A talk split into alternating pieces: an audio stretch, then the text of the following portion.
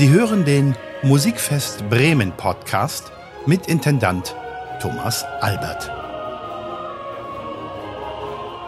Liebe Freundinnen und Freunde des Musikfest Bremen, ich begrüße Sie wieder ganz herzlich zu einer weiteren Folge unseres ja immer noch frischen, fast jungfräulichen Podcast des Musikfest Bremen. Und ich hoffe, dass Sie durch die Gespräche mit Martin Grubinger und auch mit Christina Pluha vielleicht noch mehr Neugier bekommen haben, etwas mehr zu wissen über die Künstlerinnen und Künstler des Musikfest Bremen, was sie antreibt, ihre hohe Kunst, natürlich nicht nur bei uns, sondern in der ganzen Welt zu präsentieren, aber eben vor allem auch dann bei uns im Musikfest. Deshalb ist es für mich auch eine ganz besondere Freude, Sie wiederum mit einem Wechsel in der Künstlerschaft hier zu konfrontieren. Das Metier zu wechseln, indem wir Ihnen erstmals einen Sänger präsentieren. Sie kennen wahrscheinlich schon seinen Namen. Leise zieht durch mein Gemüt liebliches Geläute, klinge kleines Frühlingslied, kling hinaus ins Weite. Es ist Aeneas Hum, geboren in der Schweiz 1995, nach Knabenchorerfahrung, Orchesterausbildung am Streichinstrument, an der Bratsche, also musikalisch groß geworden, einem musischen Haushalt, dann von der Schweiz äh, nach Bremen, studiert hier bei äh, Thomas Mohr und Christina Laki, das waren seine Professoren und wichtigen Wegbegleiter. Und dann der große Sprung an die Juilliard School nach New York mit einem fantastischen Abschluss. Und ja, eigentlich wie es dann schon fast eine Automatik will, trägt ihn seine Stimme rund um die Welt. Und jetzt äh, hat er gerade zum Schluss in den letzten Jahren ja auch noch dann in Deutschland wieder über die Medien viel Aufmerksamkeit erregt, unter anderem dann auch im Zusammenhang mit dem Musikfest Bremen und den Deutschlandfunk Förderpreis Artist in Residence, den wir gemeinsam vom Musikfest mit dem Deutschlandfunk seit 1998 verleihen gewonnen und dann wunderbare CDs, äh, Programme eingespielt. Ja, und das äh, letzte ist natürlich die berühmte Umarmung, Embrace und äh, Embrace, wie man das französisch sagen könnte. Und dann ist es natürlich auch die berühmte Sehnsucht. Und wir haben natürlich im, im, Programmieren immer auch wieder Sehnsucht nach den bekannten Gesichtern und auch um zu verfolgen, wie geht ihr Weg, wie der, geht der künstlerische, wie geht der Lebensweg. Den Kontakt halten wir wie mit den Alumni in einer Hochschule überhaupt in Universitäten weltweit. Und ich freue mich deshalb ganz besonders, ihn heute in Berlin am Telefon begrüßen zu können. Aeneas Hum in Berlin. Hallo Thomas, liebe Grüße aus Berlin ins schöne Bremen.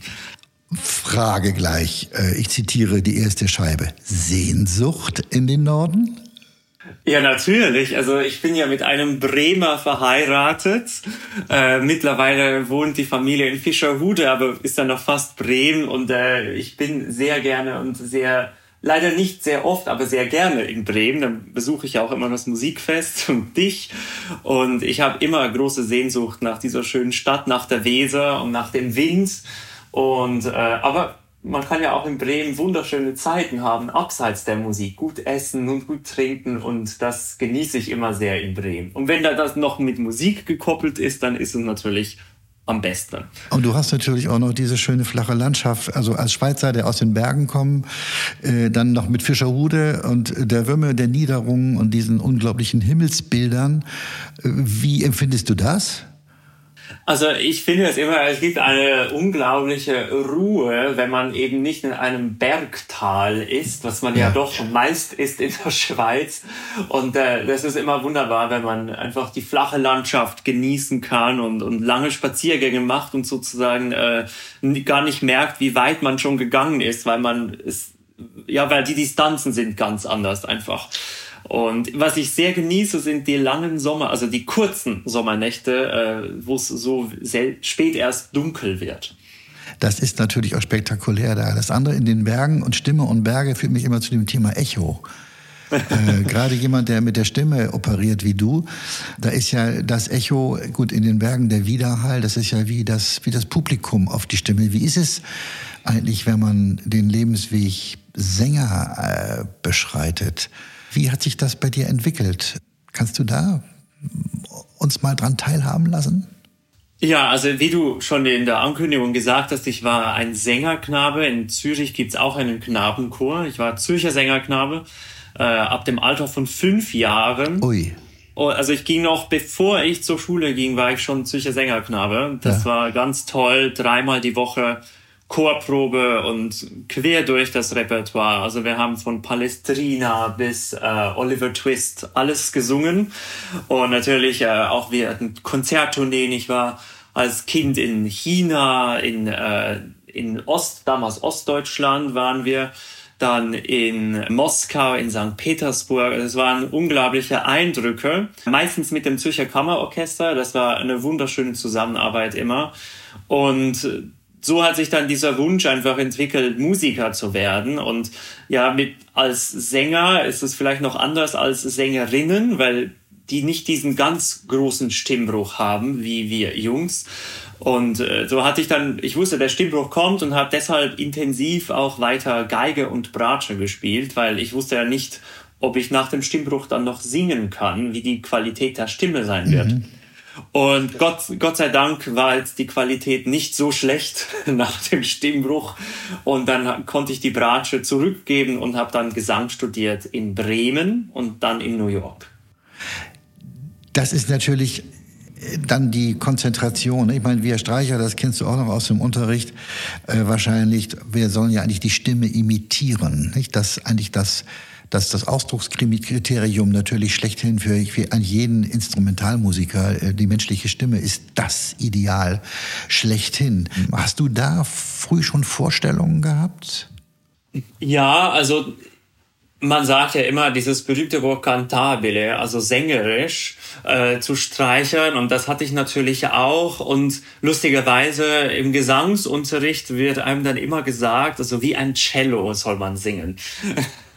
Also äh, da kommt dann die, das, die, die, die Gegensätze kommen dann aufeinander zu. Und so hatte ich diese Vorstellung. Und äh, ich finde also, wenn man diesen großen Streichern zuhört, jetzt Anne-Sophie Mutter oder Jojo Ma oder, oder Kian Soltani, dann, dann die singen ja auch mit ihren Instrumenten. Und Genau. das macht unglaublich Freude, dem zuzuhören. Wie ist das mit der spannenden Komponente, wo ich ehrlich gesagt äh, immer das, das größte Defizit des Instrumentalmusikers empfand, dass wir nicht Texte vermitteln können und damit Inhalt, dass das eigentlich immer indirekt über die Interpretation oder die Gestaltung natürlich äh, kompensiert werden muss. Aber du hast ja dann schon früh Texte von der geistlichen Seite bis heute zu diesen doch auch sehr intellektuellen äh, Vorlagen von großen Dichtern, Poeten und so weiter äh, in deinem Repertoire. Ist das eine Komponente, die das Spektrum nochmal wirklich spektakulär öffnet? Ich denke tatsächlich, dass weil man als Sänger immer mit dem Wort zu tun hat, also bevor man eine Melodie singt, singt man ja immer eine Aussage von einem Gedicht oder von einem Libretto, äh, also ein Schauspiel eigentlich. Und dann ist es vielleicht eine ganz andere Schaffensweise nochmal als, äh, ich erinnere mich als wenn ich als Bratschist die äh, Cello-Suiten von Bach geübt habe oder eine, eine Sonate von Glinka, dann, dann äh, geht es viel mehr um Gefühl und beim Singen geht es natürlich auch um Gefühl, aber das Gefühl wird immer durch die Wörter, die wir singen, vermittelt. Und da kommt die große Arbeit aller Sänger hinzu, wenn wir auf Fremdsprachen singen, also alles, was nicht unsere Muttersprache ist, äh, erfordert dann immer sehr viel Vorbereitung, weil Genau. wir immer, also ich persönlich, ich übersetze immer jedes Wort für mich alleine, auch wenn es natürlich alle Opern gibt's irgendwo übersetzt, so, aber ich finde, man muss das, diese Arbeit gemacht haben, jedes Wort übersetzt zu haben. Und dann im besten Falle, und das gelingt mir auch wirklich, gebe ich zu, nicht immer, steht man auf der Bühne und könnte die ganze Partie auch auf Deutsch singen was natürlich unglaublich schwierig ist, aber dann hat man dieses echte Gefühl von was man eigentlich spricht auf der Bühne. Das ist ja ein unglaublich komplexer Vorgang. Hast du das, diese Vorgehensweise, die selber Arbeit, hast du Anregungen in der Ausbildung dazu bekommen? Ja, ich erinnere mich, ich hatte ähm, eine, es war eine meiner ersten Gesangsstunden bei meiner dann sehr langjährigen und wichtigen Professorin in New York, Edith Wiens. Und ich hatte eine Arie von Donizetti gesungen und dann ich habe das gesungen und sie hat gesagt, ja, es klingt sehr schön und jetzt singen Sie das bitte auf Deutsch. und äh, in dem Moment war äh, ja war die die Karriere, die man wollte, so weit weg, wie sie nur sein, sein kann tatsächlich. Und ich habe mir gewünscht, dass, dass ein Stromausfall kommt oder irgendwas, dass wir die Schule sofort verlassen müssen, weil ich konnte das natürlich nicht. Und dann hat äh, Professorin Wiens natürlich zu Recht gesagt, ganz offensichtlich können wir an dieser Arie jetzt nicht arbeiten, weil du weißt nicht, um was es geht. Und das ist natürlich eine unglaublich harte Ansage erstmal, aber sie hat komplett recht, weil man will ja auch am Charakter arbeiten und äh, man will ja an dem, also du singst ja ein Wort anders mit der Stimme, wenn du weißt wirklich, um was es geht. Genau. Und das war meine, eine meiner großen Lektionen in meiner Ausbildung. Und das natürlich dann wahrscheinlich, äh, nee, das ist hinreißen, wie du das beschreibst.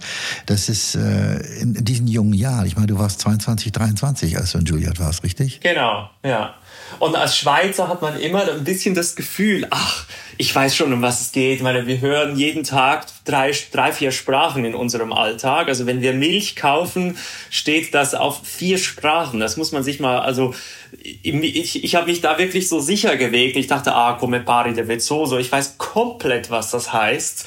äh, und und, und äh, dann merkte ich ja, ich, was heißt eigentlich das vezzoso und grazioso und ja, und dann habe ich mich dann hingesetzt und jede Partie, die ich dann jetzt studiert habe oder gerade singe, übersetze ich. Und lustigerweise auch auf Englisch. Jetzt habe ich gerade von Leonard Bernstein in, äh, an der Hamburgischen Staatsoper aus Songfest eine Arie gesungen.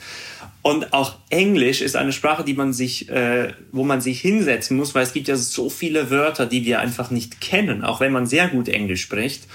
Und also die Beschäftigung mit Sprache ist für uns eigentlich ja eine Halbtagesarbeit. Bist du in der Schweiz groß geworden? Klar, mit Deutsch, Französisch, Italienisch, ich sag mal Rätoromanisch wahrscheinlich nur am Rande, oder? Also Rätoromanisch wird nicht unterrichtet. Wir, wenn man, ich bin ja in Zürich groß geworden und da lernen wir, also unsere Muttersprache ist Schweizerdeutsch. Dann kommt Deutsch, lernen wir Deutsch in der Schule. Das, was ich jetzt spreche, ist für mich Deutsch. Und dann lernen wir, bevor wir Englisch lernen, lernen wir Französisch. Eh bien, das heißt also, französische Oper ist für dich gar kein Problem, Italianita wahrscheinlich auch nicht. Italianita äh, immer weniger. Ich würde mir wünschen, dass in der Schweiz auch Italienisch zumindest eine Stunde die Woche unterrichtet wird, weil es einfach so ein Plus ist, wenn man diese Sprache auch kann. Und jetzt werde ich viel in Italien singen und ähm, habe mir eigentlich jetzt zum Ziel gesetzt, dass ich eine App oder einen ja, Lehrer über FaceTime oder Skype habe, mit dem ich ein bisschen Italienisch lerne.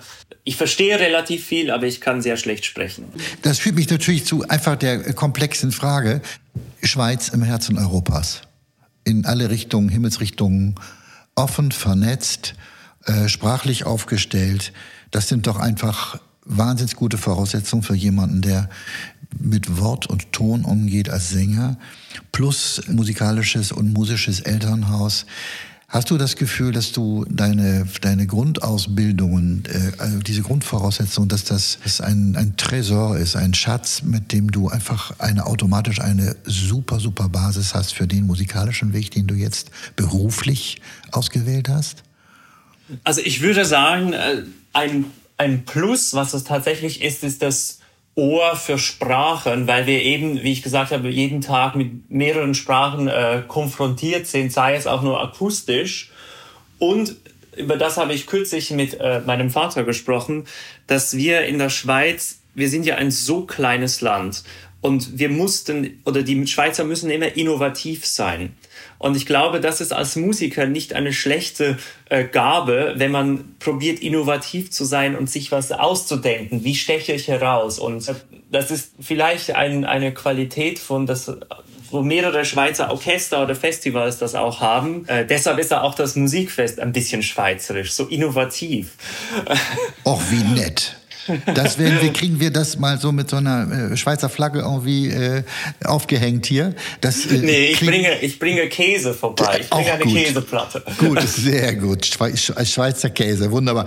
Äh, lieber, was natürlich an dieser Frage dranhängt, ist natürlich die Neugier Und äh, ich kenne dich ja nun auch schon lange, lange Strecke äh, deines Lebens und äh, auch meines Lebens. Ich habe das immer als eine große Bereicherung empfunden, wenn wir gesprochen haben, wenn wir zusammen musiziert haben, alles das dann kann man ja auch sagen, dass diese Neugier, das traue ich mich jetzt einfach mal, die begleitet dich eigentlich immer. Es ist äh, nie ein Zurückschrecken gewesen, wie ich dich erlebt habe, vor Anregungen, vor etwas Neuem, ein Fenster, eine Tür aufzumachen. Ich probiere es. Einfach, ich gehe mal drauf zu. Greif das jetzt mal auf, dein Wort eben von diesem, auch Hoffnung auf eine Art, andere Art von Zukunft vielleicht, auch für dich selber etwas zu lernen, Erfahrungen zu machen. Ist Juliet auch ein Schritt gewesen in der Richtung oder ist das eher eine, eine Verfertigung in ein richtiges großes Berufsbild? Oder vielleicht sogar beides? Ich glaube, dass als ich an die äh, Juilliard kam, war ich auch Teil einer sozusagen ein bisschen neuen Generation. Es mhm. gab nämlich einen, einen neuen äh, Schulpräsidenten, P Pelosi. Herr Pelosi ging gerade in Ruhestand und es kam ein neuer Präsident der Schule Damien Wetzel, ein ehemaliger Balletttänzer von New York City Ballett und der hat ganz unseren ganzen Campus, der sah plötzlich ganz anders aus. Es kamen ganz andere Künstler oder plötzlich war Jojo Ma hat öfter einfach in der Lobby von der Schule Cello gespielt und ja, es gab plötzlich Improvisationsworkshop in der Schule. Also ich glaube, ähm, ich ging dahin, ohne zu wissen, wie aufregend das eigentlich sein kann, da auch. Neben dem ganzen äh, Curriculum, das man da hatte, für ein wirklich zehn Stunden Unterricht pro Tag, alles Mögliche, was mit Gesang zu tun hat, war es einfach diese unglaubliche ähm, äh, Erweckung von unbekannter Kreativität in einem drinnen.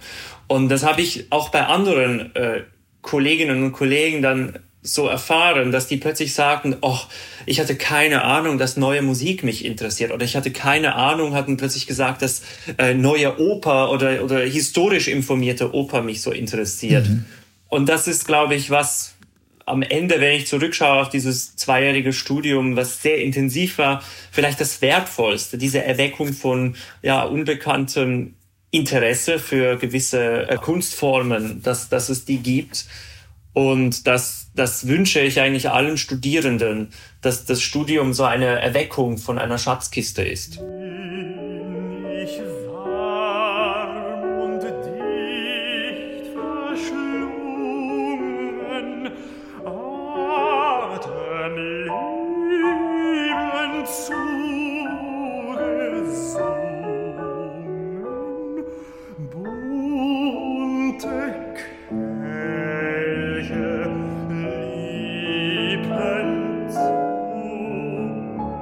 Eindruck, den ich jetzt gerade wieder durch andere Gespräche mit äh, Kolleginnen und Kollegen deines Fachs äh, hatte, wo ich auch gedacht habe, Mensch, das sind junge Leute mit einem unglaublichen Interesse an Contemporary Music, und zwar in äh, also heutiger Musik.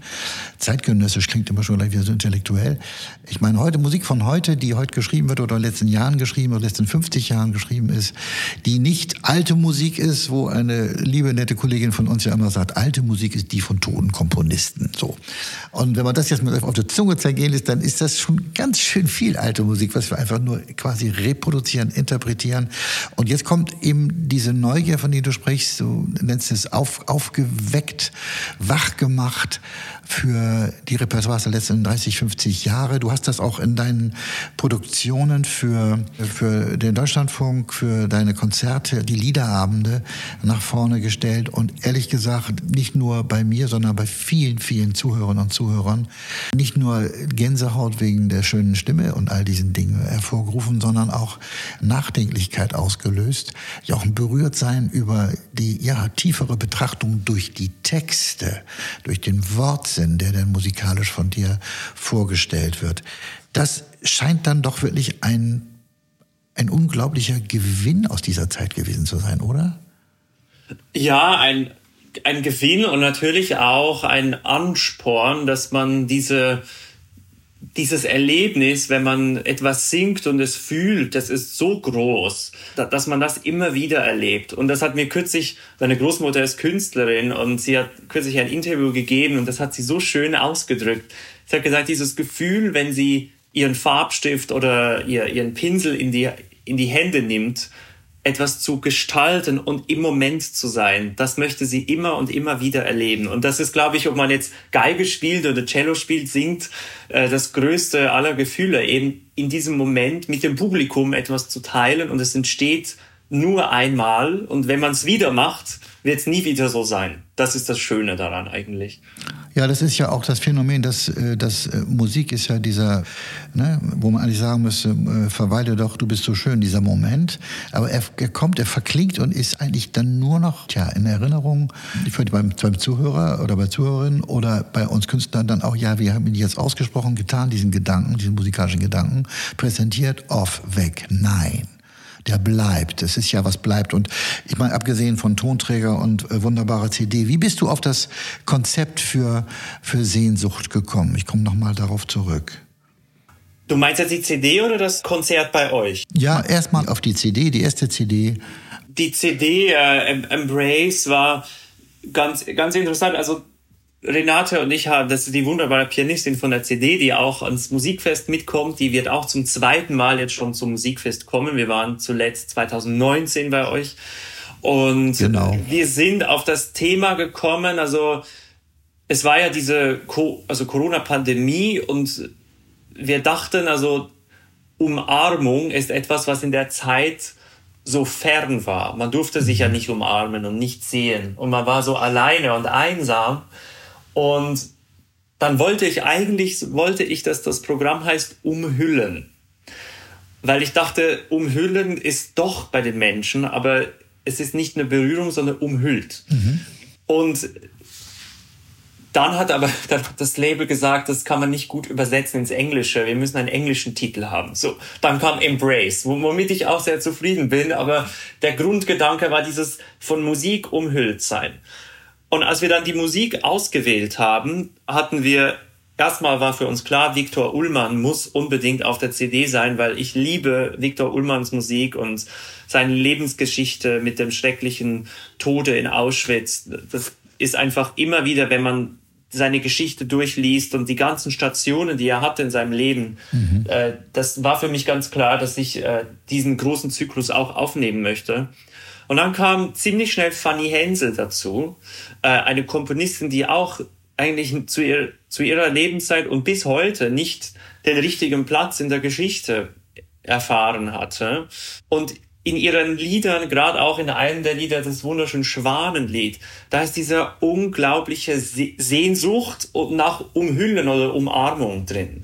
Ja. Und so sind wir dann weiter zu Franz Liszt und Edward Grieg gekommen und in allen Liedern ist erstens mal Sehnsucht drin, aber wenn man dann sich wirklich in die Klänge versetzt und jetzt nicht nur die Texte auseinander sind, sondern die Harmonien, wie die einen umhüllen und in eine wirkliche, ja, 50 bis 60 Minuten eine, eine andere Sphäre gibt einem diese Musik. Und so kam dieses Programm zusammen und ich bin immer ein großer Fan, wenn Programme nicht nur Dramaturgie haben, also nicht nur gibt ja auch Liederabende, die sind jetzt nur Gedichte von Goethe oder. Mörike. Mhm. Aber ich finde es auch schön, wenn die Musik spricht. Und dann dadurch bekommen die Texte noch eine ganz andere Wirkung. Es kommen die neckenden Lüfte und treiben damit ihr Spiel. Es kommen die neckenden Lüfte und treiben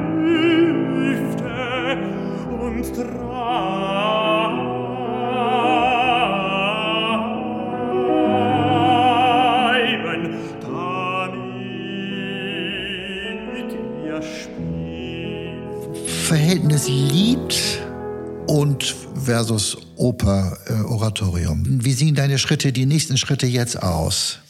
Also ich bin bei euch am Musikfest Bremen. Dann eine Woche später gebe ich einen Liederabend beim Lucerne Festival. Auf das freue ich mich sehr. Da machen wir ein Programm zum Thema Paradies. Wobei wir haben es genannt Exploring Paradise, weil wir wollten eher den Weg zum und vom Paradies okay. äh, kennenlernen. Und davor bin, geben wir viele Liederabende am Davos Festival in den Bergen, worauf ich mich auch sehr freue. Unter anderem Frank Martins Jedermann Monologe. und danach äh, bin ich in Barcelona am Liceo und singe die europäische Premiere von John Adams neuester Oper Anthony und Cleopatra. Und da singe ich die sehr schöne Rolle von Agrippa, das ist Cäsars Vater. Okay. Das ist jetzt ein bisschen ein jugendlicher Vater. Scheint dann so, ja. und danach singe ich in Zürich in der Tonhalle und in Basel in Münster Frank Martins sehr bewegendes Oratorium in Terra Pax. Das hat er zum Ende des Zweiten Weltkrieges genau. komponiert und äh, das wird sicher eine wunderbare Erfahrung mit dem Zürcher Bachchor und dem Schweizer Symphonieorchester. Und dann äh, bin ich in Italien, wo ich in Rom Papageno singe an der Oper. Ach nee. Genau, auf Deutsch. Okay, aber, aber das ist klar. Aber du hast den auf Deutsch in Italien, okay. Ja. Aber du hast doch Zauberflöte auch im letzten Jahr gemacht in der Schweiz, richtig? Genau, ich habe eine wunderschöne Produktion in St. Gallen. Das war für anderthalb Jahre mein Stammtheater sozusagen. Da habe ich eine sehr, sehr schöne bunte Produktion von Zauberflöte gemacht, aus Papageno auch. Und Zauberflöte ist so eine der Opern, man kann immer zu, da, dazu zurückkommen, glaube ich, weil die Musik von Mozart ist so unglaublich schön und lebendig und abwechslungsreich. Das ist immer eine Freude. Und jetzt hast du nach Rom, äh, wenn ich das richtig mitbekommen habe, was mir die Spatzen zugeflüstert haben, eine Einladung in das berühmte Teatro La Fenice in Venezia. Genau, ich werde singen äh, in Venedig, wo wir ja auch waren mit der Hochschule, mit der wunderbaren Akademie, wo wir Vivaldi gespielt haben werde ich sein für Ariadne auf Naxos und ich singe Harlequin und das ist eigentlich meine Lieblingspartie. Die habe ich jetzt in drei Produktionen schon gesungen. Das wird meine vierte Produktion sein. Fantastisch. Das ist doch einfach ein, wieder ein toller Schritt. Ja, Venedig ist natürlich, äh, glaube ich, so etwas, was einen auch sozusagen im Schweben, im Schweben hält. Ich erinnere mich noch vielleicht, äh, ich glaube, wir haben auch darüber gesprochen, wie der Präsident der Vivaldi-Gesellschaft dort mir sagte, als wir mit dem Boot dann zum Konzertort fuhren von unserer Insel San Giorgio. Thomas, achte mal drauf.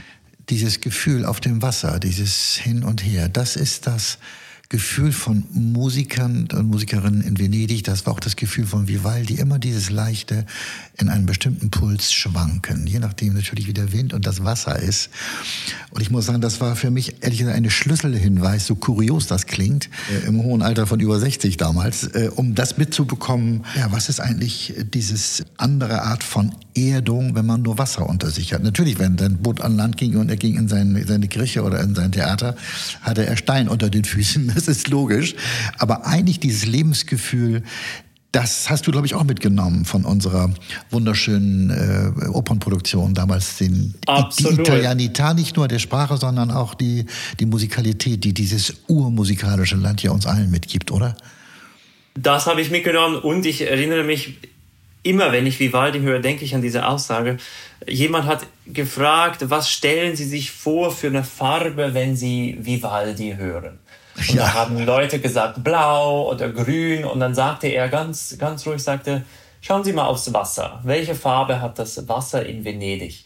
Und da haben alle so, hm, nicht blau, nicht grün. Und da sagte jemand Bronze. Das ist Bronze gefärbt. Ja.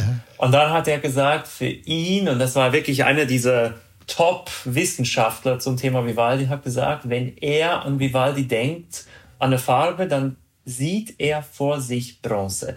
Und seitdem hat diese Musik so eine Bronzefärbung, die auch unglaublich emotional sich auswirkt, weil Bronze ja dieses Wehmütige auch ein bisschen hat. Das stimmt. Was Vivaldis äh, Musik, finde ich, äh, uns immer, also Vivaldi ist nicht nur furioso, sondern eben darunter ist auch immer Schmerz irgendwie. Das ist, glaube ich, äh, sehr schön beschrieben. Siehst du das auch so? Ja, natürlich, weil die, äh, du hast völlig recht, es ist äh, natürlich wahrscheinlich auch äh, Drive, Markt, schnelle Tempi, das ist, äh, was der Markt will.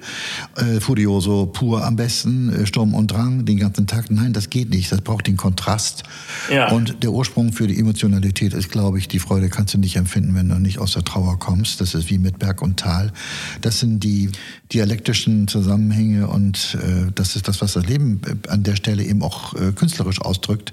Das sind die Mittel, die du bringst. Äh, vielleicht noch mal zu deinem Programm im Musikfest. Wir freuen uns ja riesig, dass äh, das in diesem Jahr geklappt hat und du in dem wunderschönen äh, alten Kurhaus in Bad Zwischenahn am 24. August diesen Liederabend mit dem wunderschönen Titel Sehnsucht ähm, vermittelst.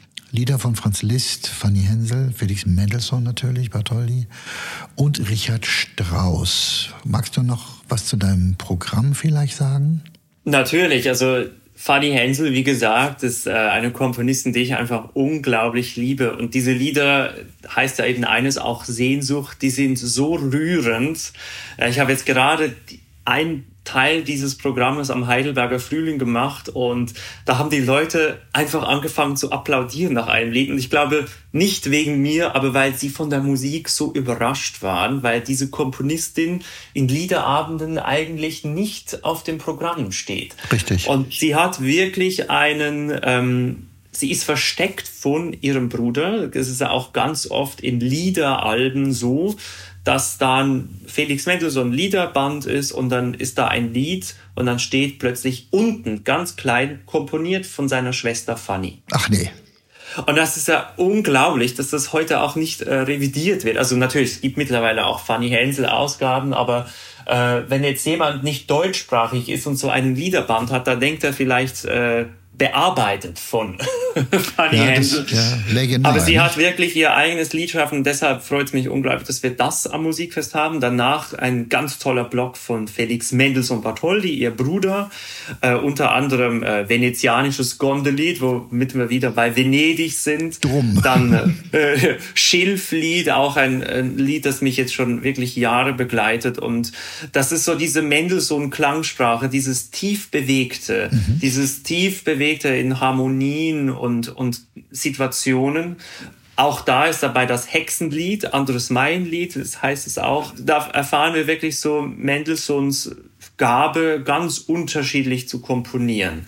Lyrisch, aber dann auch wieder, was ich fast sagen würde, wurde vielleicht später von, von äh, anderen Komponisten aufgefasst, dieses sehr wortbetonte. Und dann kommt Franz Liszt, auch ein Komponist, der uns eigentlich als Liederkomponist nicht sehr bekannt ist, äh, mit unglaublich abwechslungsreichen, rührenden Liedern. Unter anderem eines meiner Lieblinge ist Ihr Glocken von Marling. Mhm. Äh, da freue ich mich eigentlich immer am meisten, wenn ich das im Konzert singe, weil man ist da so, es gibt so Lieder, wo man mit der Seele komplett offen dasteht. Mhm. Und das ist eines dieser Lieder, weil man kann sich nicht verstecken an irgendwelchen äh, sängerischen Techniken, sondern man muss so singen, wie man fühlt. Und das ist eines dieser wunderbaren Lieder. Und als Abschluss haben wir dabei eine ganz tolle Gruppe von Richard Strauss, Strauss ist eine, eigentlich einer meiner Lieblingsopernkomponisten. Äh, eben diese Oper Ariadne auf Naxos habe ich sehr oft gesungen und bei Strauss merkt man immer, dass er seine Lieder parallel zu seinen Opern komponiert hat. Und man findet immer musikalische Referenzen zu seinem unglaublich spannenden Opernwerk. Und bei seinen Liedern ist es aber anders, dass er länger in musikalischen Situationen verweilt, wo er aber in seinen Opern oftmals, zum Beispiel in Salome oder in Elektra, eine kurze Idee hat und sie benutzt, aber dem Publikum sofort wieder wegnimmt. Richtig.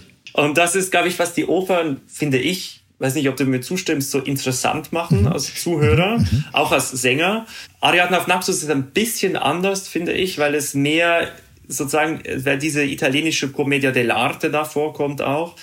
Und in seinen Liedern haben wir wirklich von schwelgerisch bis wütend bis überschwänglich haben wir eigentlich alles drinnen. Und das ist, glaube ich, fürs Publikum, aber auch für Renate Rolfing und mich sehr aufregend zu interpretieren. Ich glaube, besser kann man auf das Menü, die Speisenfolge, die musikalische, die du mit Renate dann ähm, an diesem wunderbaren Donnerstag, 24. August im Alten Kurs im Bad präsentierst, nicht hinweisen. Ich glaube, es ist äh, eine super Einstimmung jetzt zum Schluss unserer kleinen Runde äh, gewesen auf das, was jetzt dein nächsten Schritt beim Musikfest hier, äh, es wird mit Sicherheit nicht der letzte sein, das verspreche ich dir hier von diesem Mikrofon aus. Da ist schon so viel Neugier auf unserer Seite, was als nächster Schritt kommt.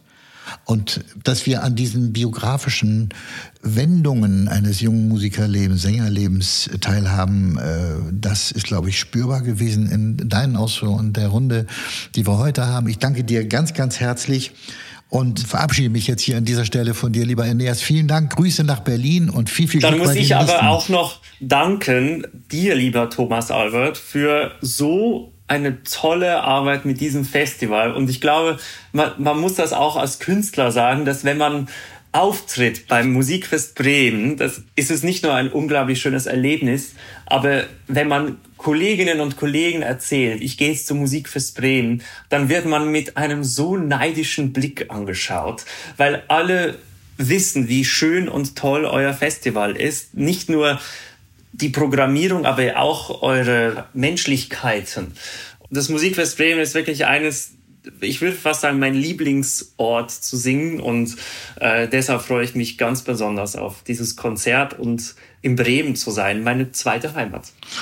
Das ist süß. Ich gebe das so ans Team direkt weiter, weil das ist eine Familienleistung hier. Äh, ich sage ganz herzlichen Dank, verabschiede mich von dir. Alles Liebe, viel Erfolg, viel Glück.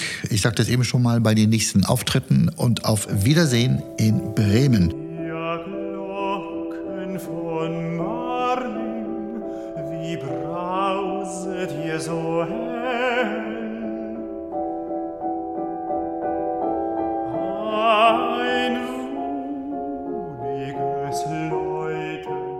Und meine lieben Freunde und Freundinnen des Musikfest Bremen, ich möchte hier auch nur kurz einfach festhalten. 2018 Förderpreis, 2022 ähm, Opus Klassik als Nachwuchssänger des Jahres und jetzt haben wir 23, 2023 und wir hören diesen wunderbaren jungen Sänger mit Renate Rolfing beim Musikfest.